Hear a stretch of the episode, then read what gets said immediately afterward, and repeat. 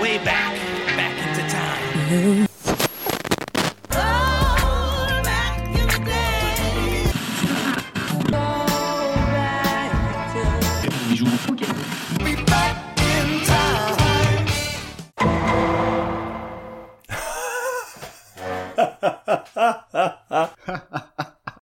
Bonjour à tous, je devais faire cette intro-là. Je devais faire cette intro-là. Je devais Ah. utiliser ce fameux to doom. Dans le le système faire. judiciaire.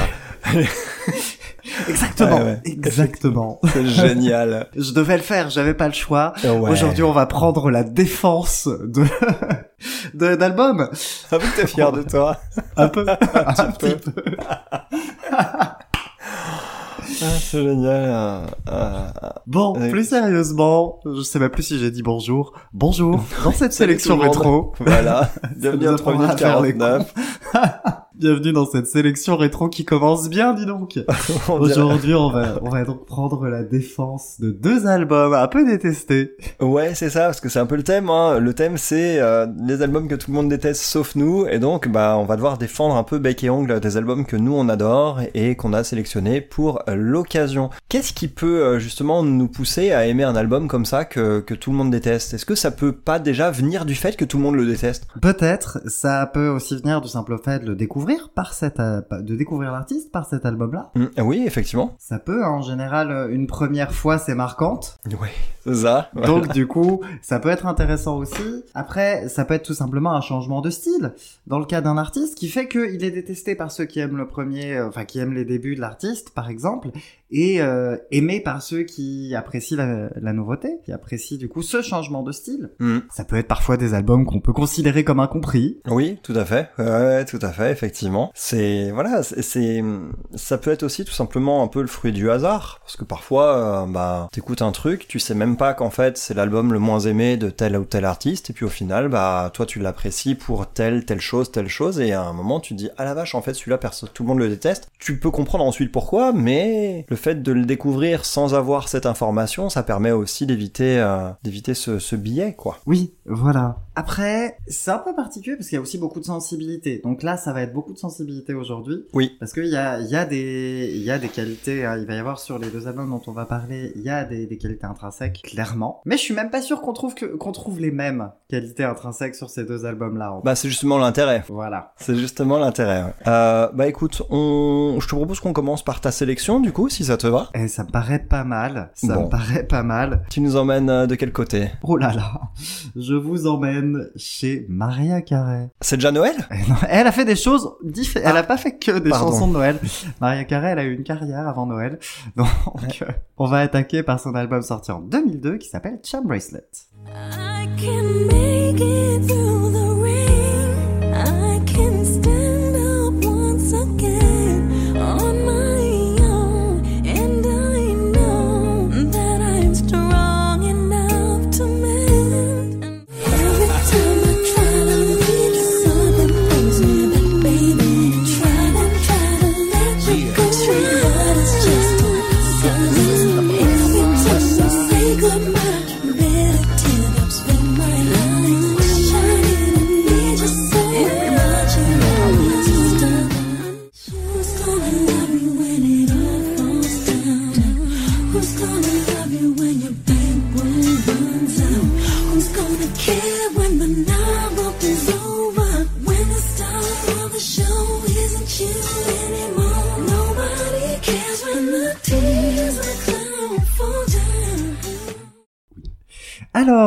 présentons Maria.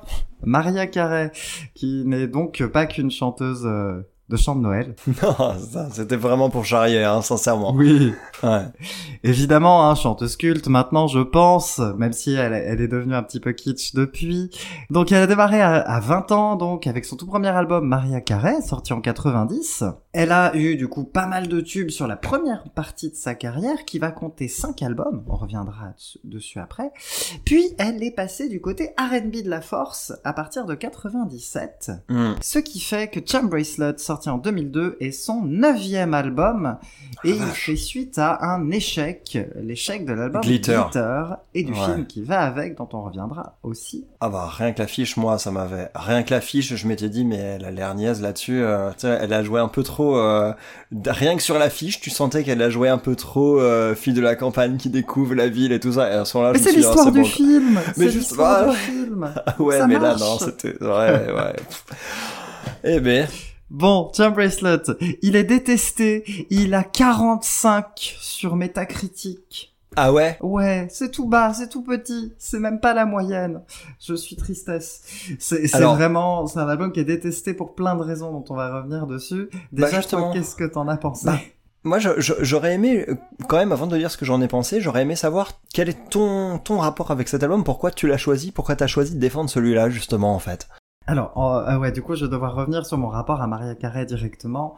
Euh, Maria, euh, bah, je- j'ai longtemps dit que j'aimais pas Maria Carey parce que justement, je la trouvais kitsch, je la trouvais euh, souvent quand elle était trop vocale, ça me parlait pas, et quand elle était trop sexy, eh ben ça me parlait pas non plus. Ces titres R&B euh, basiques m'intéressaient pas parce que je trouvais qu'on faisait mieux. Ouais, donc Et- globalement, un peu, un, un peu peut mieux faire dans tous les domaines, quoi. Voilà, un peu peut mieux faire dans tous les domaines, exactement. Puis, j'ai écouté quand même euh, certains titres euh, présents sur Butterfly et certains titres présents sur Charm Bracelet. Et quand c'est bon, bah c'est bon. Et. Charm Bracelet, je reviendrai en, en détail dessus, mais Charm Bracelet, je trouve que c'est un, un album qui est plein de sensibilité et qui mérite pas euh, cette haine. Parce que je trouve que c'est un de ses albums les plus sincères Hmm. et que ça, ça m'ennuie parce que c'est probablement l'album sur lequel elle se met le plus à nu. Et de savoir que cet album est détesté, bah ça m'ennuie un peu. Ouais, je comprends. Bah, je suis censé être l'accusation ici. Hein. Je suis censé être l'accusation.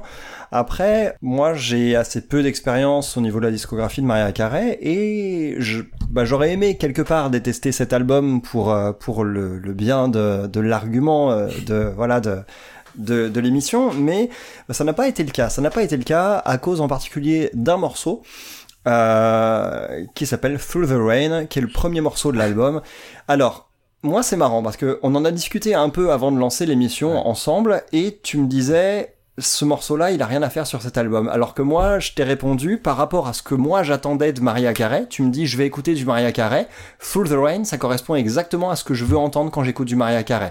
Une performance vocale complètement démente. Et moi, j'ai halluciné en voyant que dans une même phrase et parfois même dans un seul mot, elle est capable de changer de registre, de la douceur de la voix susurrée à d'un seul coup une syllabe qui est en puissance, et tout Ah bah, ça au service à, de l'émotion. passer d'une octave à l'autre euh, avec une facilité euh, qui est déconcertante. C'est déconcertant. En termes de vocaliste pop, Mariah Carey est est l'une des plus grandes vocalistes pop de tous les temps. Ça, ah oui, oui, ça, y ça, pas, je- euh, y a clairement pas à débattre. Il y a pas, il y a C'est pas de débat, ça. je pense là-dessus. hein. Ouais, mais c'est, en tout cas, voilà, moi sur ce morceau-là, j'étais refait. C'est un morceau que je trouve vraiment sublime en fait. Je trouve ce morceau magnifique et Ah, moi, je trouve que c'est euh, probablement ouais. le plus mauvais de l'album. Et c'est ça qui est ouf quand même. C'est ça notre façon d'aborder l'album qui diffère c'est ça, là-dessus. Parce que Voilà. moi, dans ce cas-là, j'ai trouvé plutôt que c'était les autres morceaux qui étaient pas à leur place. En fait, je me suis dit, mais non, merde. Mais oui, Enfin, zut, pardon. Mais, mais voilà, tu vas voir me biper. Mais, ouais, ça va. mais du coup, voilà. Alors après, au fur et à mesure des écoutes, j'ai su me laisser séduire quand même. Mais je m'attendais quand même à un album dans cette veine, euh, parce que Maria Carey, c'est dans cette veine-là que, que j'aime l'écouter. Et j'ai passé bah, les 45-50 minutes suivantes à me faire susurrer de manière sexy à l'oreille sur du R&B, et c'était pas vraiment ce que j'étais venu chercher. Une fois ce fait acquis, quand je suis revenu sur l'album en sachant ce que j'allais y trouver, j'ai fait l'effort de m'ouvrir un peu du coup à ce style-là et à laisser un peu ma déception de ce côté euh, bah derrière moi et ça m'a permis d'apprécier pas mal d'autres morceaux effectivement mais mais voilà c'est je trouve qu'avec une voix pareille bah je l'ai trouvé sous-exploité en fait un petit peu sur cet album après voilà c'est pas une artiste, c'est pas qu'une voix aussi, c'est aussi Oui. des textes, c'est aussi, euh, c'est aussi, comme tu disais, de la sincérité. Et toi, au contraire, c'est ça que t'as trouvé sur cet album? Bah, alors ça, c'est une des raisons qui fait que je l'aime, mais c'est aussi une des raisons qui fait qu'il est détesté, cet album, c'est la voix. Parce que effectivement, sur la voix, sur cet album, eh ben effectivement, il n'y a pas tant de puissance que ça. Bah non, elle susurre tout le temps. démonstration, elle susurre beaucoup. Elle avait des problèmes de santé à l'époque. Ah bon? Ce qui fait qu'on a une espèce de voix voilée, et effectivement, c'est susurré. Oui, Parce beaucoup d'air aussi. Et voilà, beaucoup d'air, effectivement. Donc, bah, ça fait partie des choses qui font que les gens ne voulaient pas euh, entendre cette Maria là. Ah, d'accord. Bon bah voilà, moi. ouais. C'est ça. Je, je suis rentré vraiment dans le moule hein, pour le coup. Un petit peu, un petit peu. Reste que, bah, moi, ça fait partie. Bon, déjà, moi, j'aime bien euh, la façon, là, vraiment, la façon dont elle utilise sa voix. C'est un album qui est quasiment tout le temps en voix de tête, en fait. Hein. C'est un album qui est toujours susurré tout le temps. Elle maîtrise quand même Chambé, hein, il faut le dire. Elle, le, elle la maîtrise de dingue, elle la maîtrise de malade. Et c'est un album qui, justement, on enlève deux ou trois morceaux sur cet album-là, et je trouve que c'est un album d'une cohérence folle. Parce qu'il y a justement cette sonorité R&B, un peu moite, un peu, un peu sensuelle, qui déborde. Bah, si on retire Through the Rain, Hmm. et si on retire euh, la reprise de la fin, Bringing on the Heartbreak. C'est une reprise? C'est une reprise de Def Leppard. Oh, classe. Bah en tout cas, c'est ah bah, d'où ce côté un peu plus pop rock, tiens d'ailleurs, qu'il y avait sur ce Oui. morceau d'ailleurs, je savais pas d'où ça sortait. Ok. Bah c'est bête, hein, c'est deux, deux des morceaux que j'ai beaucoup aimé, forcément du coup moi. Bah, c'est deux titres que c'est les deux titres que j'aime le moins sur l'album pour pour te dire, tu vois. Ah, il y a un petit solo à la guitare wah en plus, je ne pouvais que me laisser séduire, ça c'est... Voilà. Ah, Mais c'est pas clairement pas ce que j'attends de Maria Carey. Parce que chez moi, J'avoue, c'est vrai. par contre, bah, c'est ça en fait, c'est que moi, ce que j'aime chez Maria, c'est pas la chanteuse à voix, c'est la chanteuse hip-hop. Parce que Maria Carey, elle a une culture hip-hop. Elle a grandi dans le Bronx, donc elle a cette culture-là. Ah, Il y, a, il y a pas mal de featuring d'ailleurs qui font écho à, qui font écho à cet aspect de sa personnalité. Et ce qui est très intéressant, justement, on va revenir sur Through the Rain, c'est qu'à la fin de l'album, il y a un remix de Through the Rain. Ah ouais, je suis, je l'ai écouté juste une fois vite fait, mais ça m'a pas marqué outre mesure. Mais oui, mais pour moi, c'est en fait c'est la vraie version. En fait, c'est celle-ci que j'attends, c'est celle-ci que je veux parce que Ah pour moi, elle, ouais. est- elle se, elle se marie beaucoup plus avec le reste de l'album. Ouais, elle est peut-être plus cohérente dans le style général de l'album, mais ah ouais, moi For the Rain, je me suis pris vraiment une telle petite claque que, que du coup, euh, je, me- voilà quoi. Enfin, Ouais. ouais. Ah je- bah, Pour moi, Cham Bracelet, c'est probablement son album le plus hip-hop, le plus sombre aussi. Parce Mhm. que on- c'est un album qui, en termes de texte, est quand même relativement sombre, même s'il part beaucoup d'amour. Il y a des... Clown. Voilà. C'est le moment de Clown, de Clown. elle est géniale. Clown, c'est ma préférée. Euh, Clown, est-ce que tu connais cette histoire entre Non. Eminem et Mariah Carey? Alors là, pas du tout. Eminem et Mariah Carey ont un petit contentieux. Ils ont longtemps eu un petit contentieux par chanson et ils se battent depuis des années par chanson interposée. Ah bon? Voilà.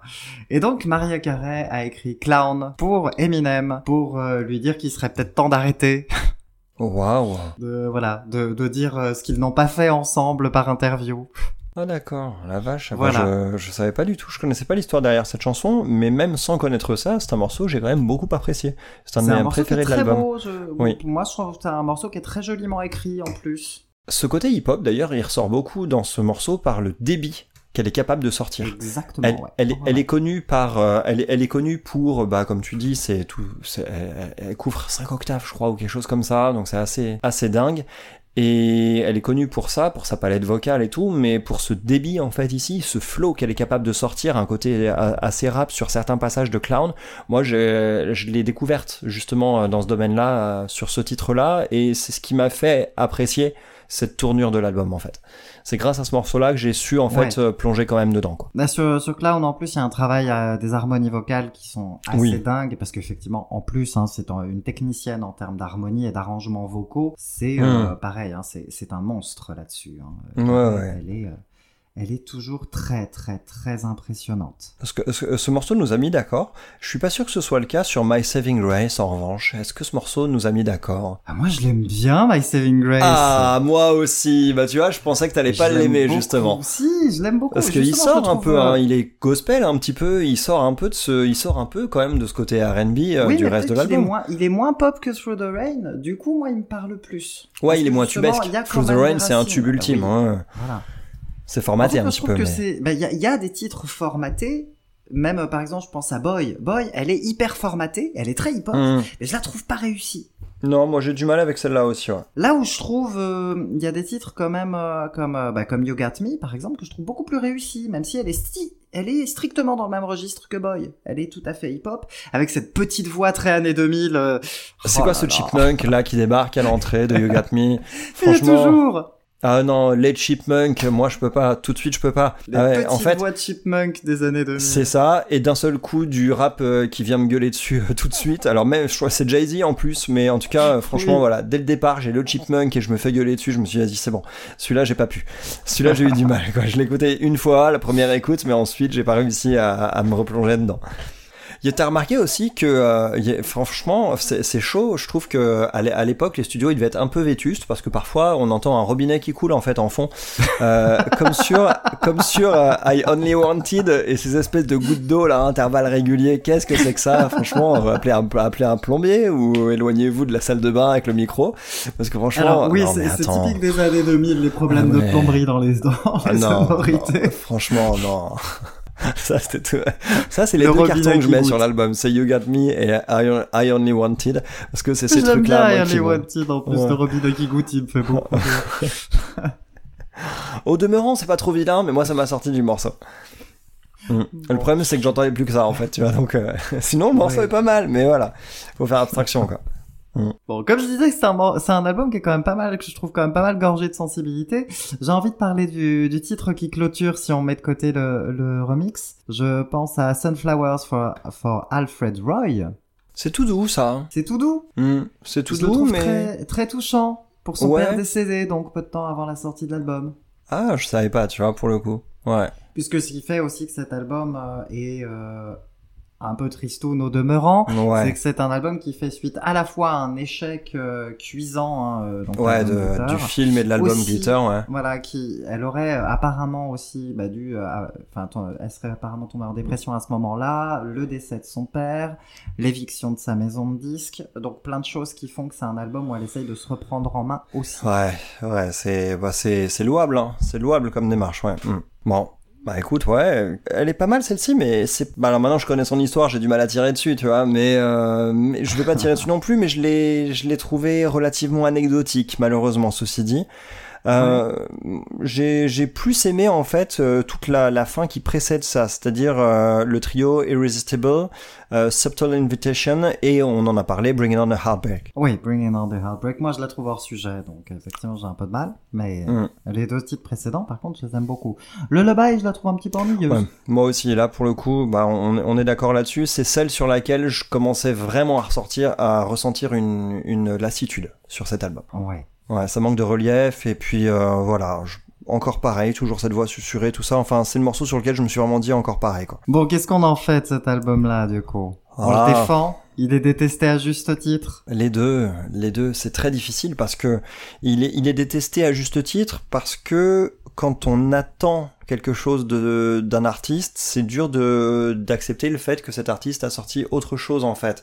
Donc c'est pas toujours évident. Après pour le coup, c'est la liberté aussi d'un artiste de euh, de sortir de ça, euh, de sortir des attentes et justement de les bousculer. Donc moi j'ai quand même tendance à être très indulgent sur cet album. Je le trouve euh, je, le trouve tout à fait défendable même si il m'a déçu par certains aspects parce que la première chanson m'a vendu m'a vendu vraiment un, gros kiff de de, de, de classicisme pop un petit peu avec euh, avec des, des, des- une voix qui, qui que je savoure à chaque note Mm. et au final c'est pas comme ça que j'ai abordé le reste de l'album parce que euh, c'était c'était il fallait il fallait que je change un petit peu ma manière d'écouter le reste de l'album parce que sinon j'allais justement pas l'aimer quoi donc Ouais. ça, j'ai eu un peu de mal avec ce, avec ça, et c'est vrai que du coup, bah, c'est pas un disque très cohérent à cause de ça. Uniquement à cause de ça, parce que finalement, il y a quand même part, le trouve pas cohérent parce qu'il y a une espèce de cahier des charges hein, dont on a parlé justement Ouais. où il y a des tubes, forcément. Il y a des morceaux un peu trop calibrés. Et Hmm. si on les enlève, bah, on a un album qui est beaucoup plus cohérent à mes yeux. Ouais, c'est vrai. C'est vrai, quelque part. C'est vrai. C'est pour ça qu'en euh, général, quand j'écoute cet album, moi je commence par la piste 3. Ah ouais, quand même. Ouais, tu as Voilà. Boy aussi, ça. Boy, c'est la deuxième, ouais. Hmm. Ouais, je, Ouais. je suis pas un gros fan, euh, boy. Je la trouve Hmm. trop calibrée, pas très intéressante. Ouais, et puis surtout, l'enchaînement avec For the Rain était déjà un peu bizarre. Oui, il est un peu douloureux, ouais. Ouais, c'est ça. Donc ouais, bah, écoute, on peut le défendre quand même, mais je pense que dans sa discographie, t'auras peut-être des, des choses peut-être plus sécures quand même pour découvrir. euh, Alors oui, oui et non. Parce que Ah ouais clairement, euh, sur Bracelet, il est clairement dans mon top 3 des, euh, des albums de Maria Carey, hein, clairement. Ok. Pour aborder la carrière de Maria Carey, il y a évidemment deux grands pans. C'est-à-dire qu'on va commencer, soit on commence par ses cinq premiers albums, la période euh, Cindy Whitney Houston, la période chanteuse à voix avec des avec des ritournelles pop plus ou moins réussis en fonction de l'album. Personnellement, c'est pas sa partie de la car- c'est pas sa partie de carrière qui m'intéresse le plus. Hmm. Mais euh, à recommander, je dirais Daydream. Daydream, c'est clairement son plus sympa. C'est l'album sur lequel il y a le tube Fantasy. Donc, euh, allez-y, il est cool, il est très bien exécuté. Euh, les trois autres m'intéressent moins. Je, je dis les trois autres sur cinq parce que le quatrième, c'est Merry Christmas, hein, donc on, on le met de côté celui-ci. Disons qu'on n'aborde pas un album de Noël comme on aborde un album de discographie. Ouais, c'est clair. Donc voilà, moi je dis Daydream, les premiers albums m'intéressent moins, même si allez, Music Box c'est rigolo, il y a Without You et Hero dessus, donc euh, Ouais. on peut y aller. On Ouais, peut y aller ouais, quand même, c'est pas si pire. Et ensuite, par contre, c'est devenu ensuite, un peu. il y a le pivot. Le pivot, je reviendrai dessus après, c'est Butterfly. Et après Butterfly, bah on attaque euh, la partie R&B de sa carrière. Donc qui démarre avec Rainbow, Glitter, Charm Bracelet, etc. Donc euh, Rainbow pour moi c'est Butterfly en moins bien. Bah ouais. Pour Glitter, c'est un espèce de délire euh, mi R&B 2000, mi mi disco 70. D'accord. Voilà, c'est un album et un film qui a été un véritable échec commercial. C'est très dommage. Malheureusement, même si je pense que la qualité du film y joue, je pense que sa date de sortie, à savoir le 11 septembre 2001, fait qu'on avait peut-être qu'aux États-Unis, ils avaient peut-être d'autres choses à faire qu'aller voir le dernier Maria Carey au cinéma. Ah la vache. Mauvais timing. Ah ouais. Ah c'est chaud. Ah ouais. Ensuite, on aura donc Charm Bracelet, on aura The Emancipation of Mimi, qui est son album de grand retour, un album que je trouve beaucoup trop calibré, même si bien exécuté, mais je le trouve quand même trop calibré. C'est un album qui réussit parce qu'elle sait s'entourer d'excellents producteurs et que c'est maîtrisé, mais je trouve que vocalement, il n'y a plus de prise de risque. C'est Ah. juste, on enchaîne les tubes, et je m'y ennuie un petit peu.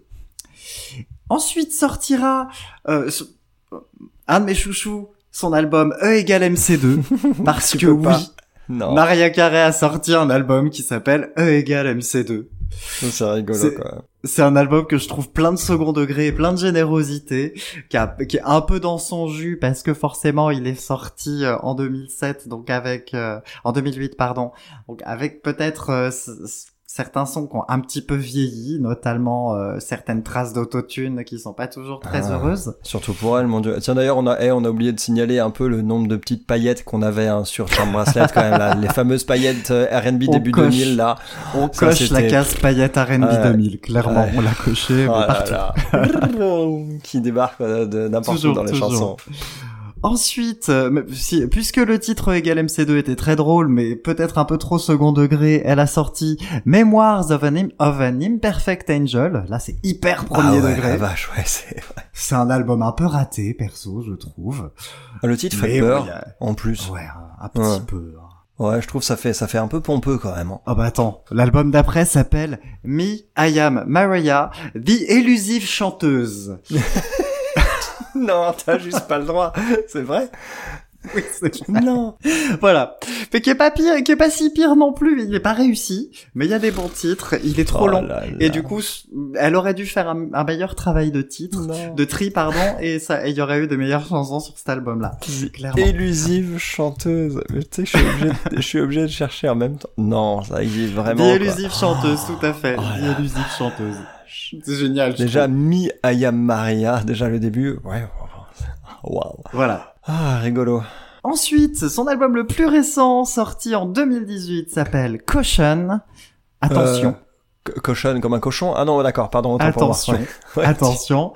Et je trouve qu'on est pareil dans le top 3 des plus réussis. C'est un album qui est très très très R&B hip-hop, actuel, mais avec des collaborations vachement intéressantes. Ouais. Donc du coup, je dis euh, grosse réussite sur Caution. Ah ouais? Et ensuite, enfin, on va partir, on retourne en 97 parce qu'il fallait que je parle de Butterfly en détail. Butterfly, c'est clairement ce que moi j'appelle un grand classique. Ah Cool. Bon après il est, il est, il est très connu celui-ci. Hein. Il est très connu, c'est son plus connu. D'accord. Butterfly, c'est l'album de l'émancipation. C'est l'album où elle signe son divorce avec son mari et est président de sa maison de disques. Hmm. C'est le moment où elle assume enfin qui elle est, où elle est un petit peu sexy, mais toujours vocale. Ah oui, ah, cette pochette elle est très connue aussi. Ouais. C'est l'album où elle est hip-hop et en même temps un peu soul, où elle va reprendre une chanson de Prince, elle va reprendre The Beautiful Ones par exemple.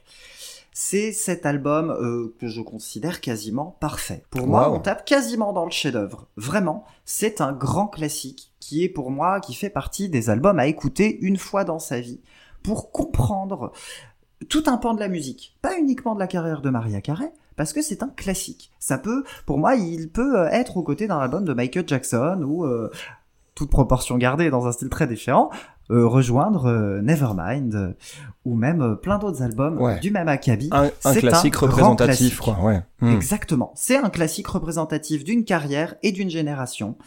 Et c'est un album avec des textes somptueux, c'est un album avec un travail vocal évidemment en béton armé. Ouais, ça m'étonne pas. Hmm. Il y a la présence d'Elton John qui vient jouer du piano sur un titre. Oh. Il y a, il y a Drew Hill qui va venir bah, justement sur la reprise de The Beautiful Ones, The Prince. Il y a euh, voilà de la sensibilité, du hip-hop, de, de la voix. Je, je trouverais presque impensable qu'on puisse ne pas y trouver son compte, honnêtement. D'accord. On est quasiment sur de la perfection. Voilà. Donc, euh, si on doit attaquer la carrière de, de Maria Carey, c'est Butterfly. Ah mais bah écoute, euh, je vais, je, je pense que celui-là, je vais me faire un petit, un petit plaisir euh, en écoutant, en écoutant ça. Et euh, tu, tu vas y retrouver parce que tu vas avoir des titres dans la veine de Through the Rain justement. Oui, je m'en doute. même un peu meilleur justement parce que c'est le point Ah ouais. d'équilibre parfait dans sa carrière. Ah oui, parce que ce côté hip-hop, mine de rien, faut, ce côté hip-hop R&B, faut surtout pas non plus l'ignorer en fait, euh, parce que Ah non, ça fait puis ça fait complètement- partie ouais. d'elle. Ça fait complètement Hmm. partie d'elle. En fait, c'est le, le hip-hop R&B. Il est entré dans sa carrière vraiment avec justement euh, cet album-là, Mhm. suite à son divorce, parce que justement son mari de l'époque, Ouais. Tommy Motola, président de Sony Music à l'époque, que les, les fans de Michael Jackson ont, ont bien détesté période Ah ouais? Invincible, oui, c'est lui qui avait saboté le- l'exploitation d'Invincible. Ouais, ouais, ouais, tu m'en avais parlé. Voilà. C'est, en fait, c'est apparemment, hein, selon euh, selon son autobiographie que, je n'ai pas lu, faut pas abuser. Mais mais voilà, donc c'était euh, Tommy Motola qui chapeautait la carrière de Maria Carey à ses débuts et qui fait qu'elle ne pouvait pas faire la musique qu'elle souhaitait faire. D'accord. Ouais, donc il y a un côté, ouais, comme tu dis, émancipation, quoi. Cependant, on peut, on peut y retrouver sur ces, sur des EP de remix de ses premiers albums, eh ben on peut y retrouver une veine un peu plus hip-hop où elle se faisait un peu plus plaisir en invitant des rappeurs ou en, voilà, ou en mettant des beats un peu plus marqués sur ses chansons. Donc, finalement, ce, une fois n'est pas coutume, les remixes des chansons sont plus représentatifs de la personnalité de l'artiste que les chansons originales. Waouh, ça c'est, je trouve ça, je trouve ça assez dingue ça, parce que c'est, c'est, ouais, c'est vraiment très rare. C'est assez rare, ouais. Moi qui ai tendance à voir les remixes en horreur en plus, donc. euh, Ben oui, mais là je trouve ce que je trouve intéressant c'est qu'il y a ce côté euh, presque tu fais la chanson que je veux et vas-y euh, si tu veux Maria éclate-toi sur le remix. euh, hmm, d'accord. Ramène Ouais. ton copain rappeur, de toute façon personne va l'écouter. Donc euh, voilà. Ouais, d'accord. Ouais, Donc effectivement, et c'est ça. Et ce qui fait que moi j'aime bien cette facette là aussi de Maria Carey. Donc euh, voilà. Donc en tout cas, euh, recommandation sur Butterfly, Butterfly, Butterfly. Ah bah écoute, let's go alors. Bon, on est pas mal. On est pas mal effectivement. On va, on va enchaîner euh, du coup avec euh, avec l'accusé suivant. L'accusé suivant C'est ça. Qui, qui est YouTube. C'est ça. Alors YouTube, ça faisait longtemps qu'on n'avait pas parlé d'eux, tiens. Ça. On se demande qui a fait cette sélection. C'est bizarre. Ça va être leur le troisième album qu'on chronique, mais celui-ci on le chronique parce que c'est vraiment le mal aimé de toute leur euh, leur discographie. C'est l'album Pop qui est sorti en 1997.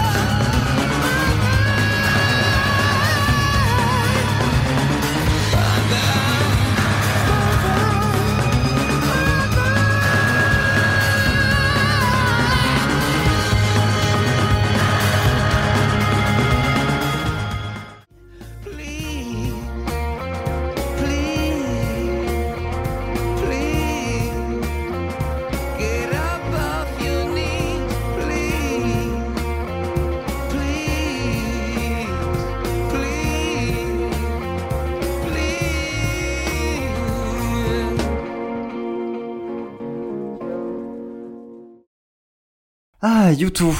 Bon, on n'arrête pas de parler d'eux, il va falloir qu'on finisse par les inviter. si seulement, franchement, allez. Ah là là. Ouais, ouais, ouais, YouTube. Bon, euh, je vais présenter très rapidement. Groupe irlandais, groupe légendaire, hein, parmi euh, probablement les, les 3-4 groupes les plus célèbres au monde. Euh, 45 ans de carrière. C'est un groupe qui s'est formé au lycée en 76, en 1976, à l'initiative de leur batteur, Larry Mullen Jr. Ça va être très intéressant d'ailleurs de parler de lui sur cet album. Oui, oh oui, Et de parler de lui ou de plutôt euh, son absence sur euh, quelques morceaux. c'est ça. Bah, on va, on va, on va développer, ouais. On va développer après, mais en tout cas, voilà, c'est un groupe qui a, qui a été formé du coup au lycée euh, Mount Temple à Dublin et qui ensuite a, a démarré sa carrière, euh, en particulier au niveau des albums, en 1980. Euh, et ensuite, au fur et à mesure des décennies, on a pas mal de paysages musicaux un peu différents qui euh, qui sont qui se sont mêlés dans dans le rock de U2, qui est à la base un rock euh, quand même euh, assez assez comment dire assez influencé, un petit peu punk, un petit peu new wave, tout ça par-ci par-là, avec par petites touches. Euh, et dans les années 90, bah, c'est là où on a eu le plus d'expérimentations, des expérimentations qui, à mon sens, ont trouvé leur sommet avec cet album Pop, qui est probablement euh, l'album le plus détesté du groupe. J'ai voulu parler de cet album en souvenir d'une anecdote. Une anecdote, euh, alors deux choses. Premièrement, cette anecdote, bah moi je bossais au tout début des années 2000 dans une boîte de, de, de fringues où je préparais des commandes. Et je parlais de U2 qui était à l'époque un groupe que je venais de découvrir. Et en fait j'ai quelqu'un qui m'a dit euh, moi U2 j'ai arrêté d'écouter quand ils ont commencé à faire de la techno. Et en fait moi à ce moment-là j'avais épluché toute leur discographie et je me suis dit la vache mais en fait il y avait quand même tellement de bons trucs du coup là-dedans que c'est vraiment dommage justement de lâcher un groupe parce qu'il sort en fait de de ce qu'on attend d'eux. Et, et du coup voilà ça m'avait un peu déçu. Moi faut savoir que Pop c'est un des premiers albums de YouTube que j'ai acheté. À l'époque quand ils avaient sorti All That You Can't Leave Behind en 2000 j'avais acheté cet album là puis ensuite The Joshua Tree puis ensuite Pop. Et je les ai écoutés du coup dans un désordre complet avec des styles musicaux qui étaient La très transition avec The Joshua Tree, elle doit être... euh, Bah écoute, justement, c'était frais, c'était inattendu. Et, euh, et je sais pas, franchement, moi ça m'avait vraiment énormément séduit, à tel point que là je vais pas me faire forcément beaucoup de potes, mais c'est à la fois mon album de YouTube préféré, pour ces raisons un petit peu aussi personnelles, mais aussi parce que bah musicalement il m'a séduit, et c'est aussi un de mes albums préférés tout court. Bon bah écoute, euh, la parole est à l'accusation. pas trop de mystère, je l'avais déjà dit. Moi, Pop, je l'aime bien. Je l'avais toujours bien aimé, en fait.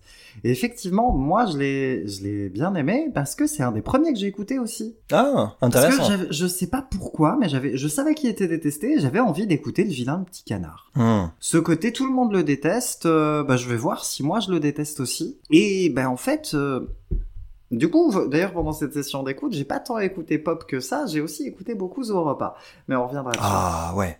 Ouais. Parce que justement, je voulais voir si la transition, elle était si brutale. Et en fait, pas trop. Non, pas tant que ça. Elle est pas tant, elle est pas tant brutale que ça.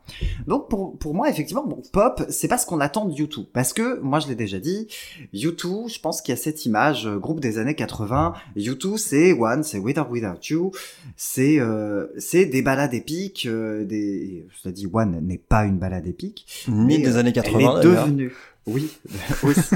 Mais voilà, ce que je veux dire, c'est que c'est un groupe, c'est un, un groupe qui a quand même une, une imagerie et euh, des sonorités qui fait que bah c'est pas ce qu'on retrouve sur Pop, ça c'est sûr. Ouais, clairement pas. Sur Ouais. Pop, il y a pas de With or Without You, il y a pas de One, il y a euh, voilà. Non, mais il y a, il y a I've Got His mais- Angels. Ouais. Oui, oui, oui, on y vient, on y vient, on y vient.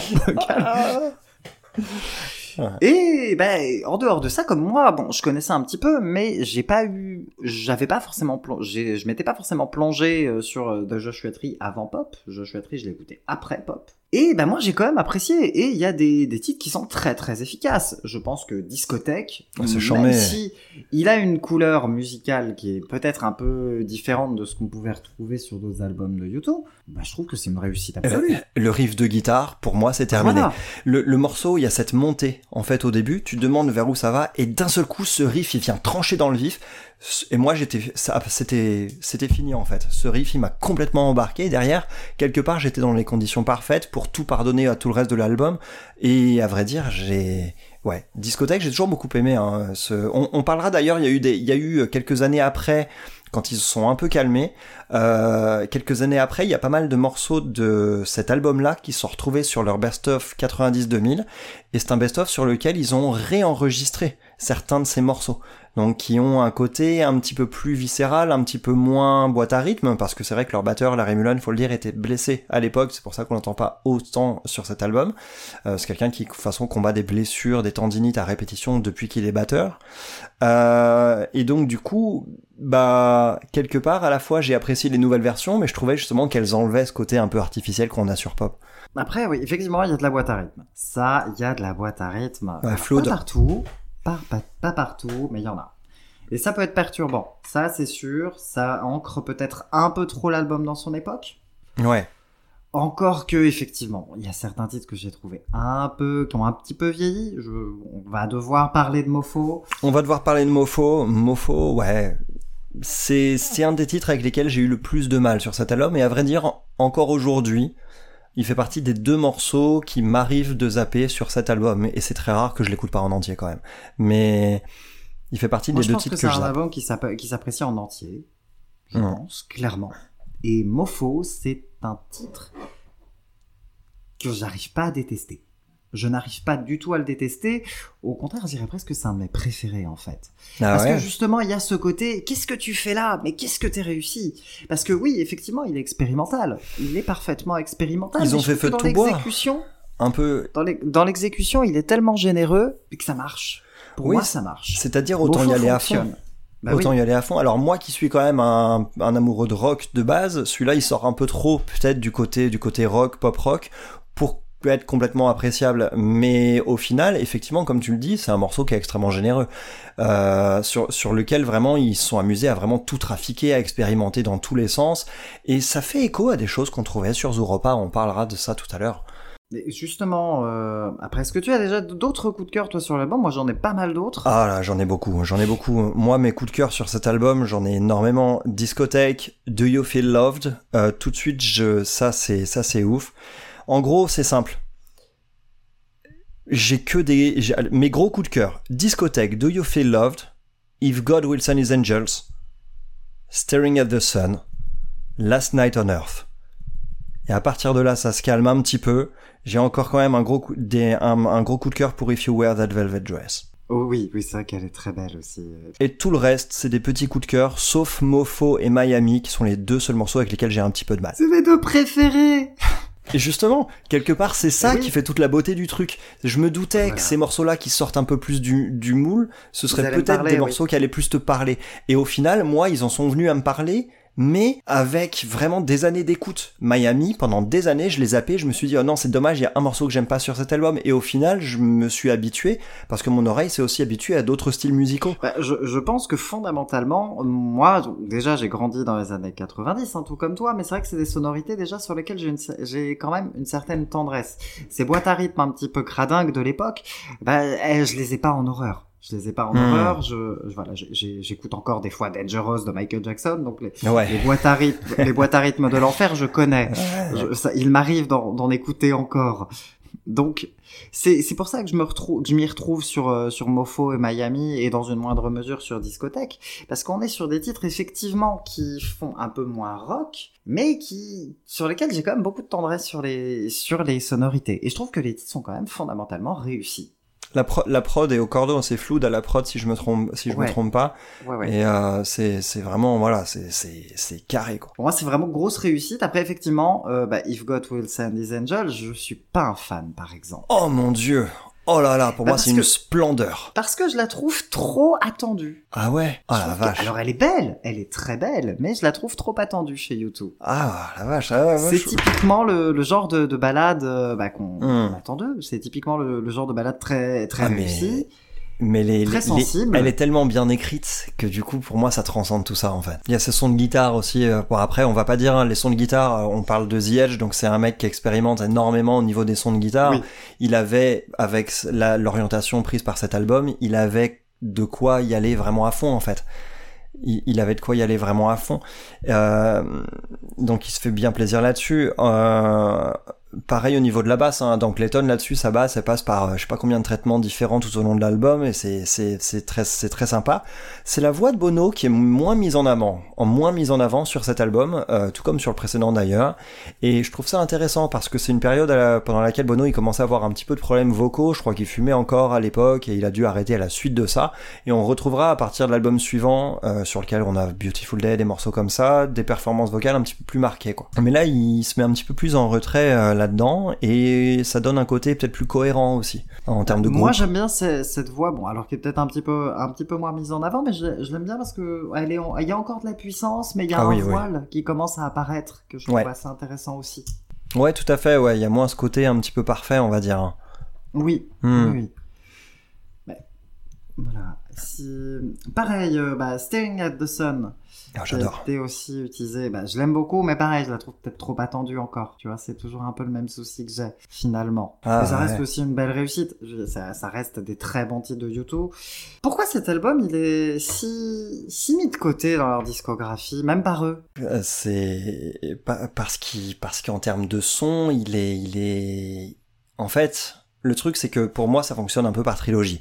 Et dans les années 90, on a eu Artung Baby, on a eu ensuite Zuropa, ensuite il y a eu une parenthèse avec Passengers mais qui est un, pro- un projet parallèle, et ensuite il y a eu Pop. Et du coup, au final, au fur et à mesure de ces trois albums, on avait déjà avec Artung Baby quelque chose qui était nouveau en termes d'orientation sonore, avec beaucoup beaucoup de beaucoup de, je sais pas, beaucoup de production, de couches d'instruments, de traitements qui étaient Ça complètement à différents. être plus produit, même si Oui, on n'a pas ça. les sonorités aussi marquées dans l'époque. Ouais, c'est ça en fait. Baby a plutôt bien vieilli. Oui, oui, oui, Artung Baby a extrêmement, a beaucoup mieux vieilli que Pop, il faut le reconnaître.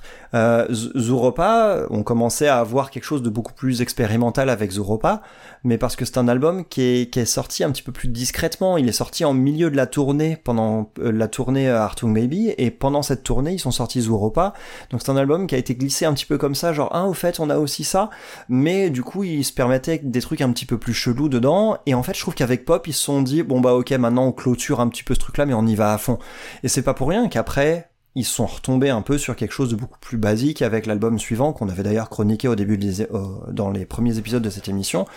Euh, parce que bah une fois que t'as sorti pop derrière ça y est quoi t'as as pressé le citron jusqu'au bout et du coup euh, donc c'est ce côté un peu jusqu'au boutisme dans l'expérimentation et changement de style drastique aussi quand même euh, Bah, qui- Drastique, mais pas tant que ça, justement, parce qu'il y a Zuropa. ouais c'est ça pas parce qu'il y a Zuropa. j'aurais dit oui. mais Zuropa c'est pas un des plus connus donc euh, du coup Passer, mais pour moi, passer de Hartoon Baby à Pop, oui, effectivement, c'est assez violent. ouais c'est assez violent passer de Zuropa à Pop, j'ai presque l'impression Ça, que fonctionne. il est là pour faire la transition. ouais pour préparer un peu ça fonctionne Presque ça, il est là pour préparer le terrain. Attention, il y a Pop qui va arriver, vous êtes pas prêts. Et, effectivement, le public était pas prêt. Si j'avais découvert cet album à sa sortie, peut-être que je l'aurais pas aimé, effectivement. Si j'avais, si j'avais découvert YouTube avant la sortie de cet album-là, peut-être que quand Ouais. il est sorti, je me serais dit, oh là, qu'est-ce qui se passe?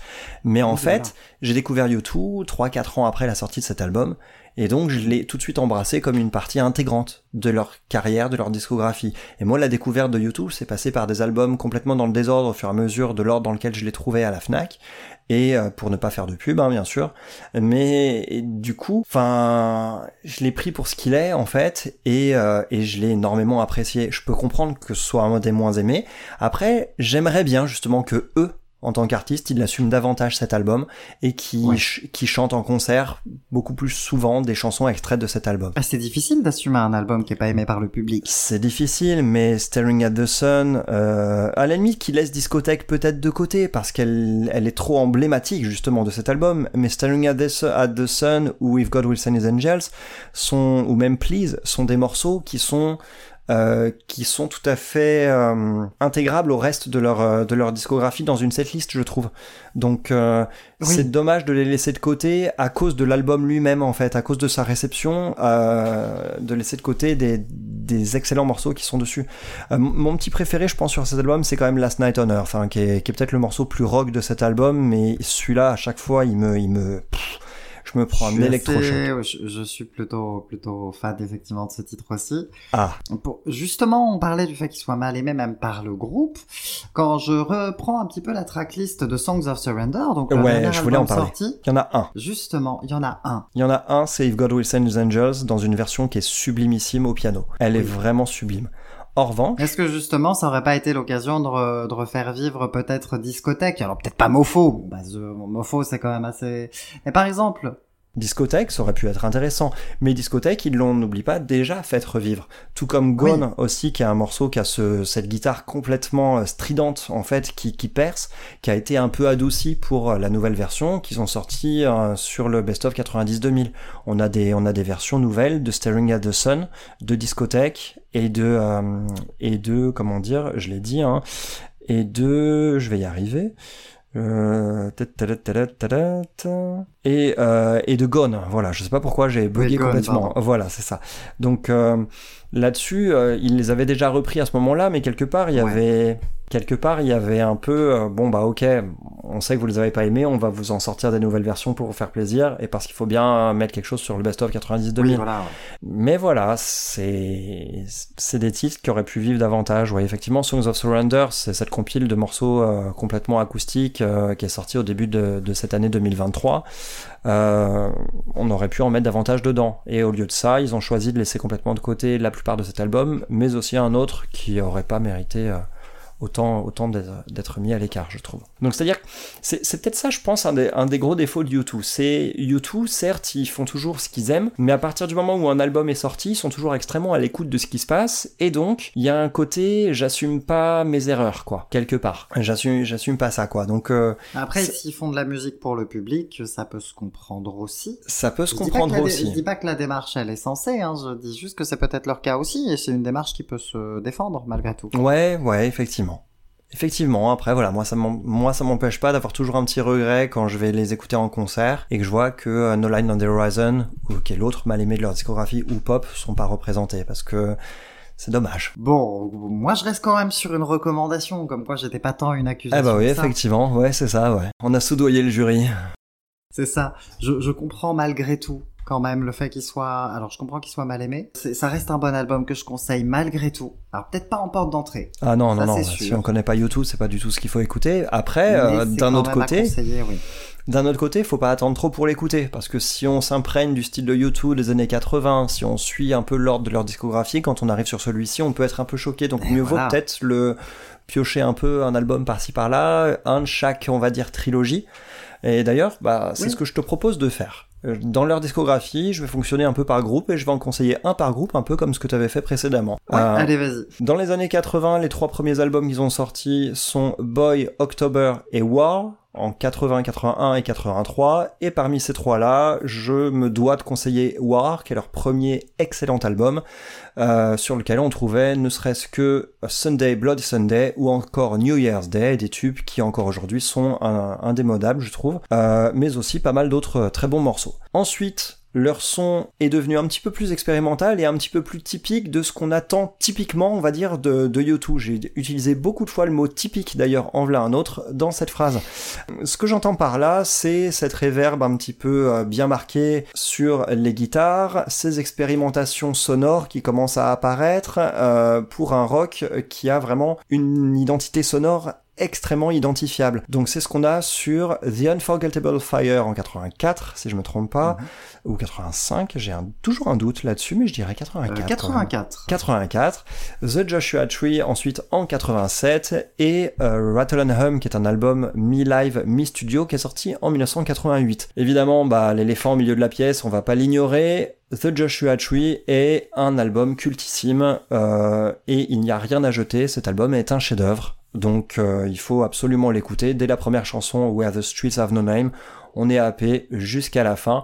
Mon petit coup de cœur sur Oui, cet oui. album est quand même un morceau qui s'appelle Exit euh, qui est pas du tout connu, mais qui est un morceau, euh, qui est un morceau avec lequel j'ai une relation assez particulière et que je conseille, euh, que je conseille vraiment à tous d'écouter parce que il est, il est très particulier. Et même si on déteste YouTube, c'est un morceau qu'on peut, qu'on peut aimer. Vraiment beaucoup, à vrai dire, je pense. Bref, ensuite arrivent les années 90. Donc, entre l'album que je préfère et celui que je conseille, il y aura une certaine différence. Je préfère pop parce que j'ai cette histoire avec cet album. Mais je conseille Artung Baby, bien évidemment, qui est l'autre ne peut chef-d'œuvre. pas ne pas conseiller Artoon Baby. euh. Artung Baby, c'est l'autre chef-d'œuvre de leur discographie. Euh, donc euh, voilà, c'est un changement de direction qui résulte d'un moment où le groupe a failli se séparer. Euh, ils avaient enregistré un album entier qui est carrément passé à la poubelle avant ensuite d'enregistrer Artung Baby. Ils sont allés à Berlin pour essayer de se retrouver, de trouver une inspiration particulière. Et au final, euh, One est arrivé et c'est par cette composition que le groupe a réussi à rester soudé euh, et à accoucher de ce de ce chef-d'œuvre. Donc euh, Artung Baby, allez-y, ça ne vieillit pas en plus, ce qui est pas toujours D'ailleurs, le cas. on n'en a pas parlé, euh, mais est-ce que Pop est pas aussi pas mal influencé par leur passage à Berlin? Parce que finalement, il y a clairement euh, la, musique Oui, allemande et peut-être, de l'électro ouais. berlinoise hein, qui, a- Ouais, qui ouais, ouais, c'est vrai. est dans qu'on retrouve vrai. quand même dans, dans Europa et Pop. Bah, je pense que oui, à vrai dire, je pense que sur tout- toutes les années 90, ça les a influencés. hein. Donc voilà, ils ont sorti aussi un truc qui s'appelle Passengers, euh, qui est une fausse bande originale de film qui est sortie en 1995, euh, qui est sortie donc sous un sous le nom de Passengers, euh, qui est assez intéressant, mais pas forcément brillant au-delà de l'exercice de style. On y trouve quand même le morceau Miss Sarajevo, qui a ensuite euh, figuré dans pas mal de best-of et qui est souvent joué en concert. On arrive ensuite dans les années 2000 avec du coup un retour aux sources, avec un rock beaucoup plus palpable, beaucoup plus classique on va dire en quelque sorte, euh, beau- beaucoup moins surproduit, euh, avec All That You Can't Leave Behind. Ensuite on a eu euh, How to Dismantle an Atomic Bomb en 2004, puis enfin No Line on the Horizon en 2009. Parmi ces trois albums, euh, le premier est le plus recommandable pour moi. On l'avait chroniqué dans l'émission, n'hésitez pas à retourner écouter cette chronique. On y trouve les tubes imparables Beautiful Day, Elevation ou encore Walk. C'est un album que je trouve vraiment vraiment superbe, euh, certes avec moins de prise de risque, mais euh, avec des qualités intrinsèques de composition et des chansons elles-mêmes qui sont indéniables et qui en fait encore un excellent album aujourd'hui. Là où les deux suivants euh, recommençaient un petit peu à prendre quelques risques, euh, qui atteignent leur sommet avec No Line on the Horizon, qui est un album qui pour moi a été complètement incompris par le public. J'affectionne beaucoup No Line, on the, Horizon parce que je retrouvais U2 qui prenait des risques tout en restant un petit peu cohérent avec les albums précédents.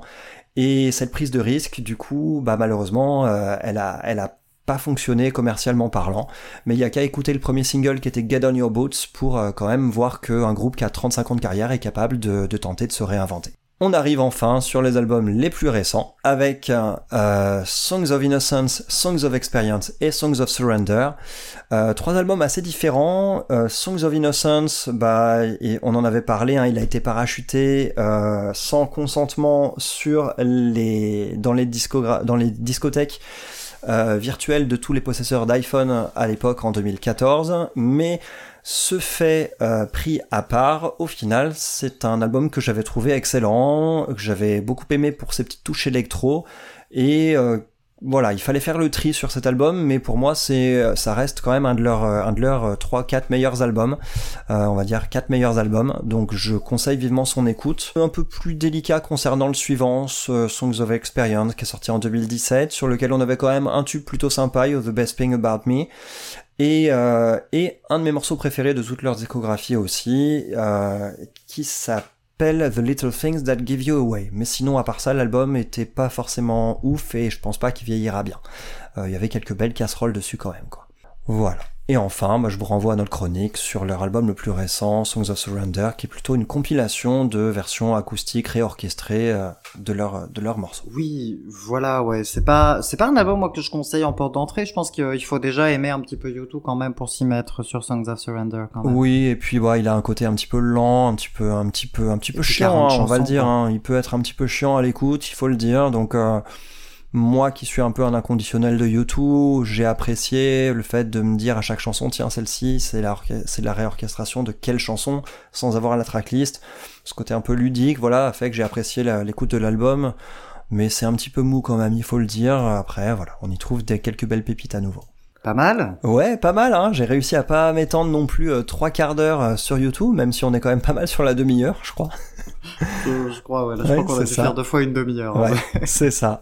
Bon, Eh ben, écoute, Bon. On, on va se retrouver euh, pour euh, une sélection actu euh, prochainement, je crois. Ouais, tout à fait. Et euh, avis aux gymnastes, grand écart en perspective. Oui, oui, oui, oui, oui. Il va y avoir. euh, Donc, de mon côté, il y aura de. Ah, ça va être difficile à classer. Donc, il y aura le nouvel album de Roisin Murphy qui s'appelle Hit Parade. Ouais, avec une pochette qui est déjà euh, ancrée un peu trop dans ma rétine, je trouve. Elle fait un ouais, peu mal. je pense que là, on, on est sur le top de- des pires pochettes de l'année. hein. Elle a réussi à faire mieux, enfin, ou pire que, que Ben Howard. Ouais. Ah oui, oui, chapeau rien que pour ça déjà, j'espère euh, dire Ouais, chapeau déjà. à l'écoute également. Et donc pour ma part, euh, je vais mettre un petit peu plus de, de poil dans tout ça, avec le nouvel album de Blackstone Cherry. Euh, donc euh, voilà, ça promet quelque chose d'assez éclectique. Alors, ça va être intéressant. Comme d'habitude, il y a du grand écart en perspective. Donc, on se dit à la semaine prochaine. Merci à toi. Salut tout le monde, merci à Adam. tous pour l'écoute. Et à la semaine prochaine. À la semaine Ciao. prochaine. Summer stretching on the grass, summer dresses pass. In the shade of a willow tree, creeps are crawling over me, over me and over you. Stuck together with God's glue, it's gonna get stickier to feel a long hot summer. Let's get undercover. Don't try to think it out. Don't think it all. You're not the only one staring at the sun, what you'd find if you took a look inside. I'm not just and dumb. I'm staring at the sun. I'm not the only one who'd rather go blind.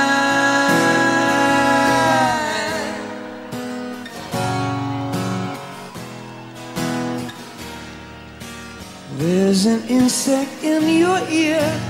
If you scratch, it won't disappear. It's gonna itch and burn and sting. You wanna see where the scratching brings waves that leave me out of reach, breaking on your back like a beach. Will we ever live in peace? Cause those that can't do often have to. No, those that can't do often have to preach to the ones staring at the sun, afraid of what you'd find if you took a look inside. I'm not just deaf and dumb, I'm staring at the sun. I'm not the only one who'd rather go blind.